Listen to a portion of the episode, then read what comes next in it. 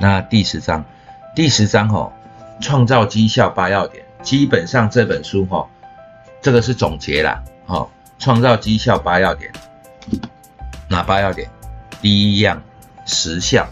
所谓的时效哈，他有教我们嘛，就是呃，买点在哪里？好，PCP 的选股，然后买点在哪里？突破的时候在什么价格，大概就可以买买进，然后停损在哪里？哦，这些东西就是时效。所谓的时效哦，就是不是叫你冲来冲去的，有时间跟点位的限制。就是说哈，什么时候进场最好啊？这个就是所谓的时效，不是说哦它大涨你就冲进去，这个叫时效，而不而是说你在 PCP 选股之后，然后它发生了怎样，你就勇敢的进场。那没有发生的时候，你就是等待，这个叫做时效。好，那第二个要点，不可分散投资哦。刚才已经讲过了，分散投资其实就不会有超级绩效嘛。那再就高周转率并非禁忌，所谓的高周转率哦，其实它强势股啊都是一段一段的啦。哦，那一般来讲，像第一本书它有说，它大概都是持有八周哦以上啊，也就是说。他是不是一个真正的长线交易者，并没有，他可能就是两个月到三四个月，好啊，也会有持有到一年，可是呢，这种很少见，所以高周转率呢，意思就是他不断的在留强太弱，哦，把比较转弱的股票或者比较不会涨的，把它卖掉，然后再去选所谓的近期的强势股。啊，既然他是选择强势股的操作，他的资金又要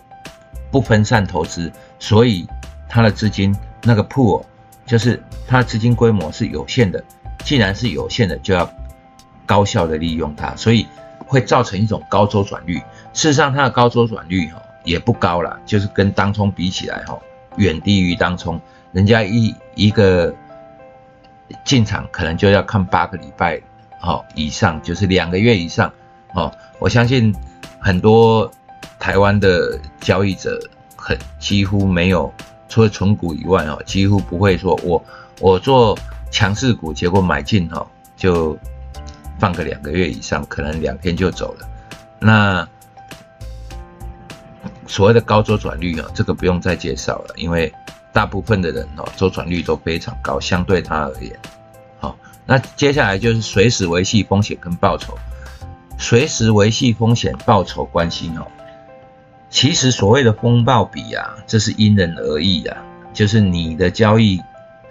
大概是什么，然后你习惯做什么，喜欢做什么，你的风险承受度怎样，你的胜率有多高，这种东西哈，你要把自己的数据列出来，看自己的数据，不是看别人哈。他教你说风暴比至少要四以上哈，就是。呃，报酬除以风险至少要四倍，那四倍以上这种才有利润，或者是说他才会进场啊，这种是屁话，你都不知道行情怎么走啊，怎么知道他一定会来到四倍？譬如说我一百块买的，我我停损，好是十块钱，那就是九十我就砍停损，这是风险。那报酬呢，我就目标看到一百五十块，哦啊，或者是一百六十块。报酬有五倍、十倍啊，这种你怎么知道会到五倍、十倍？我跟各位说哈，风险跟报酬是相对的。当你的风暴比一拉高，你的胜率就会降低。也就是说，我用十块钱的停损，然后去想要赚到五十块的获利，哎，这个风暴比很好，但是呢，会点到你十块钱的停损，几率来的更高。所以一旦风暴比，拉高，那你的胜率就会下降哦。这个是呃很对称、很合理的一个概念。那风暴比呢是怎么算的？就是把你所有的交易数据摊开来看，你的平均依照你的手法，依照你的技术分析的能力，你每一笔大概平均的报酬有多少？譬如说，你最多都没有赚过二十趴的人，好，你去。追求什么超级绩效，一次可以赚到两百趴，那不是胡乱的嘛，骗别人也骗自己嘛，好，那你都没有做过说啊，我一个一笔单子赚了三十趴，我还能够留长抱住啊，这种你去看什么风暴比有没有用？没有用，看什么我要超级绩效涨三倍以上我才卖掉出脱。哦，这个也没有用，所以所有的东西都是要看自己的东西。那如果你有能力哦赚三十帕，那你的风险可能就是五帕十帕，哦那个风暴比三，那你也可以做出一个属于你自己的一个风险控管的一个东西模式啊。那第四个啊第四个讲，第五个趁着强势卖出。好，那我们之前有说过，我为什么要趁着强势卖出？就是主力呢，就是趁着强势卖出。那主力呢，我刚才有补充哦，主力也常常会怕被套住。另外还有一个就是哦，很多主力如果说我五十块钱，我要把它炒到一百五，三倍，啊，他真的会做得到。可是呢，常常炒过头了，你知道吗？主力在一百到一百五之间慢慢的出脱，哈，哎，主力哦，它发动了五十块到一百五哦，结果股票涨到五百，啊，有没有这种现象？有很多，因为可能外在的因素或者公司的因素，哈，突然就是慢慢转好，结果也接受到大单，或者是说什么验证过了，还是加入什么，呃。哪一个国家打入哪一个市场，哦啊，或者是说整个大盘比预估的还好，哎，它主力哦五十块炒到一百五哦，结果行情爬到五百，但是呢，行情从一百五以上，这个主力呢一张单子都没有，也就是说哈换手成功，哈主力被人家换手成功，这个也会有，所以。也不是很很很少见的，就是也有很多这种东西，所以你说主力哈要控制一只股票，它的高低点哦很难很难的，这个市场可能会推到它无法想象。那个第六个由小而大，由小而大就是说我们一开始的时候风险要小，那你要有加减码的一种概念哦，这之前有讲过很多。第七个这种是干话哈。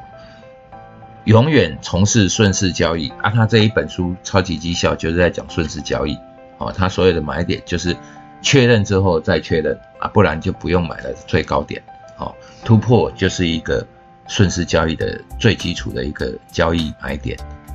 那第八，一旦取得利润，保护损益平衡点，这个我刚才说过哦，就是说不管你有没有加码，一旦你得到了一定的利润，譬如说我停损。是百分之十哦，啊，如果说我已经赚了百分之十，好，那我就用当下，然后往回推百分之十，那移动停损就要来到我的进场点、进场成本，也就是说哈，每一定的距离，